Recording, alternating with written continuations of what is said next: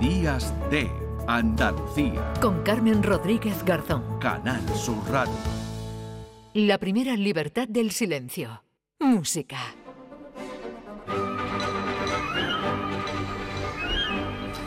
José Manuel Gil de Galvez, ¿qué tal? Muy buenos días. Buenos días. Bueno, recordamos que no nos hemos equivocado ni están en domingo, sino que pasamos esta eh, sección, esta primera libertad del silencio música a los sábados. Ya lo anunciamos la pasada semana, José Manuel, así que bienvenido a este primer Días de Andalucía del, del fin de semana. Pues sí, aquí estamos. He venido derrapando, ¿sabes? Porque Sí. el tráfico, oh, el tráfico del sábado que hay en Málaga no es el del domingo, ¿eh? Ah, amigo, claro, están las tiendas abiertas y eso se nota. Iba, iba mirando que no, ahora que no nos oye nadie, los radares para que no me multaran y viendo a ver. Cuidado, eh, cuidado, que yo he tenido algún, algún sustito, me han dado hace poco, me han llegado hace poco, así que, en fin, hay que, hay que venir tranquilo. Con tiempo, el sábado, que ya, eh, eh, bueno, pues se pasará por aquí cada semana José Manuel Gil de Galvez, que hoy nos trae, a mí me gusta mucho la historia que nos traes hoy, esto que estamos escuchando es el sombrero de tres eh, picos de,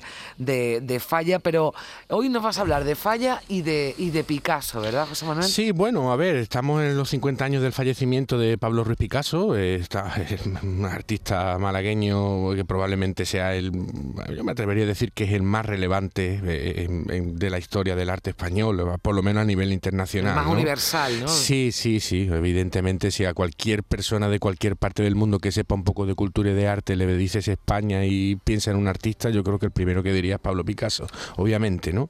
Está claro y eso eh, tiene una relevancia vital.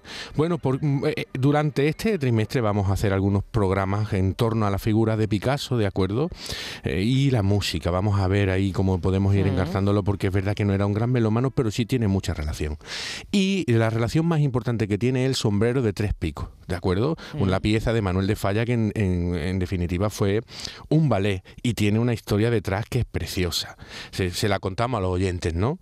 Mira, eh, El sombrero de tres picos es una novela de Pedro Antonio de Alarcón, poeta granadino de, de Guadix del año 1874 que lo que hace es describir un pueblecito de la Andalucía rural, pues bueno, si era de Guadix, imaginemos que fuese Guadix o Purullena o esos pueblos que había por al lado, de tiempos de la España de Carlos IV, comienzo del siglo XIX. Eh, entonces, bueno, una novela costumbrista que en los primeros capítulos lo que hace es describir cómo era la sociedad de entonces. Es muy bonito. Y parece que este tema está relacionado con un tema del poeta renacentista Boccaccio, el, el poeta florentino, ¿no? Eh, esta novela, eh, digamos, la cogió el matrimonio Martínez Sierra, Gregorio y, y María de la O eh, Lejárraga, ¿de acuerdo? Era, una, era un matrimonio que trabajaba juntos, eran dramaturgos, era algo así como los hermanos Álvarez Quintero, ¿vale? Sí, de María Lejárraga hemos hablado alguna, alguna vez aquí, de esa desconocida, ¿no? Pero con gran valor María Lejárraga. sí. Exactamente. Entonces Manuel de Falla empezó a trabajar con, con este matrimonio y, y compuso el, el Corregidor y la Molinera, que se estrenó en Madrid en el año 1917, eh, dirigido ni más ni menos que por el sevillano Joaquín En el Teatro El Lava de Madrid, ¿no? Pero vamos a escuchar un poquito más Sí. del sombrero tres picos, las seguidillas.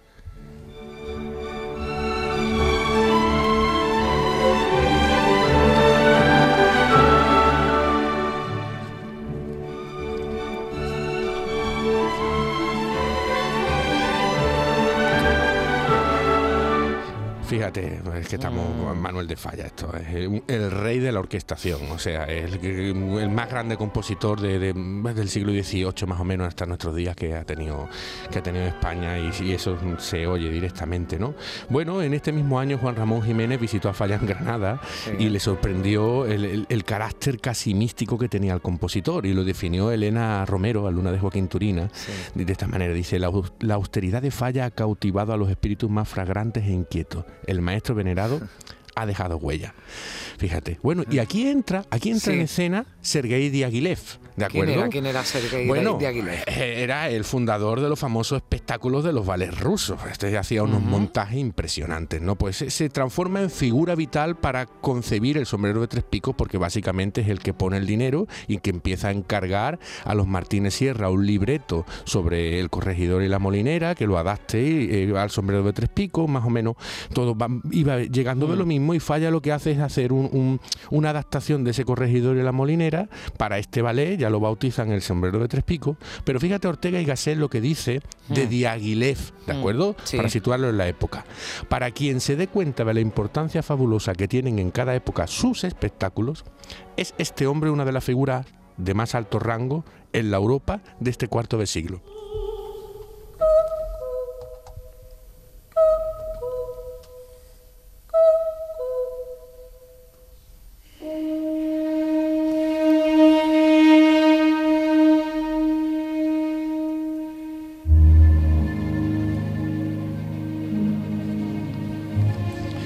Que estamos escuchando ahora, esta parte, sí. Las coplas del cuco, del sombrero de tres picos. Fíjate que, mm, de, una manera, con la música de forma descriptiva, ¿no? Que, mm. tapete, ¿no? De, de, Tul ha hecho falla, ¿no? Que nos, ha puesto un mantel aquí en la mesa, ¿no? Totalmente.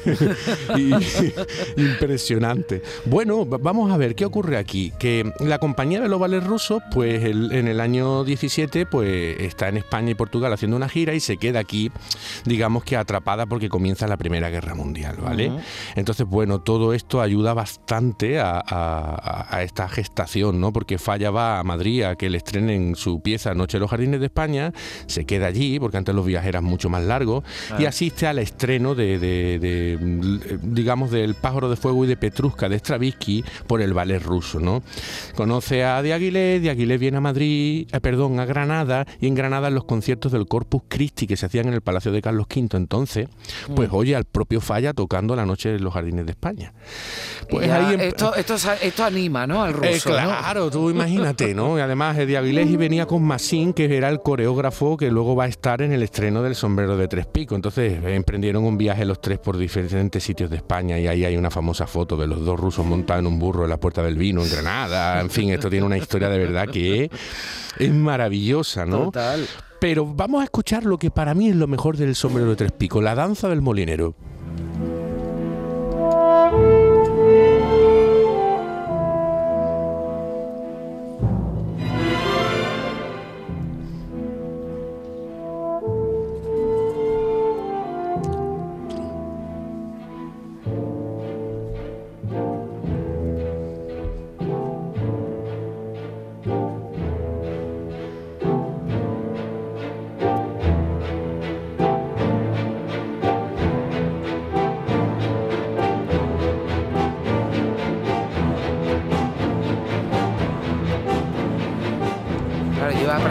Por qué te gusta, ¿no? Pero esa intensidad, ¿no? Que va subiendo, ¿no? Tiene escucha al final.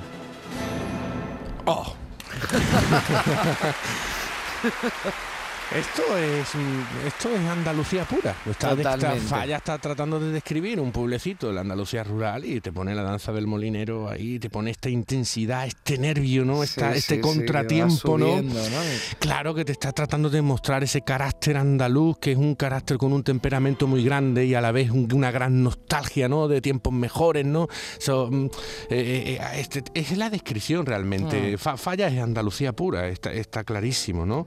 Bueno, pues Falla entregó la adaptación del Sombrero de Tres Picos eh, después de dos años de trabajo, ¿vale? Mm. Se estrena en el Teatro Alhambra de Londres en el año 19. El pobre Falla se tiene que volver eh, antes del estreno, estaba allí, que Picasso hizo los decorados. el telón, la relación telón y, decorado, ¿no? Exactamente, ya iremos hablando más de esto, pero. y, bueno, eh, con, el ballet ruso conoce a su primera mujer, a Olga, que era bailarina del ballet ruso. Que, que Olga es, digamos, la que introduce a Picasso en la alta sociedad parisina, ¿eh? O sea que aquí estamos hablando de, Es un momento vital en la historia del arte de España. Estamos con el más grande artista eh, pictórico Picasso, ¿de acuerdo? Eh, eh, y por otro lado con el más grande músico que es Manuel de Falla, ¿no? es un momento. Y Diaghilev, que también aquí tiene un papel importante y que nos hablaba, bueno, escuchando a Ortega Gasset, ¿no? Por ejemplo, lo que, lo que, lo que decía de él. Vamos, vamos terminando. Sí, mira, escucha la danza del corregidor un poquito.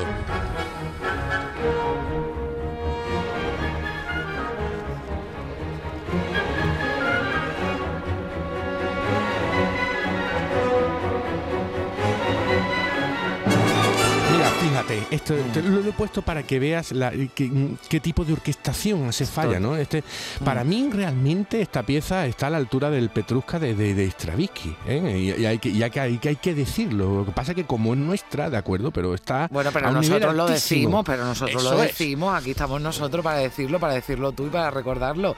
Claro que sí. Efectivamente, efectivamente. Estamos ante una, una obra de arte total y probablemente sea la obra de arte escénica más importante que España ha producido al mundo. Pero nos vamos a ir Sí. con la J final del sombrero de tres picos, Carmen. Y una buena semana a todos los andaluces. Bueno, con J final seguiremos, seguiremos hablando que decías tú que no era muy melómano, pero que Picasso sí tiene una relación con la música especial a través de, de su obra y, y lo vamos a Lo recordar vamos a aquí hablar, sí. cada sábado, cada sábado, sobre las Muy 10 bien. menos cuarto. José Un Manuel Gil de. Galve, un abrazo muy fuerte. Hasta luego. Adiós.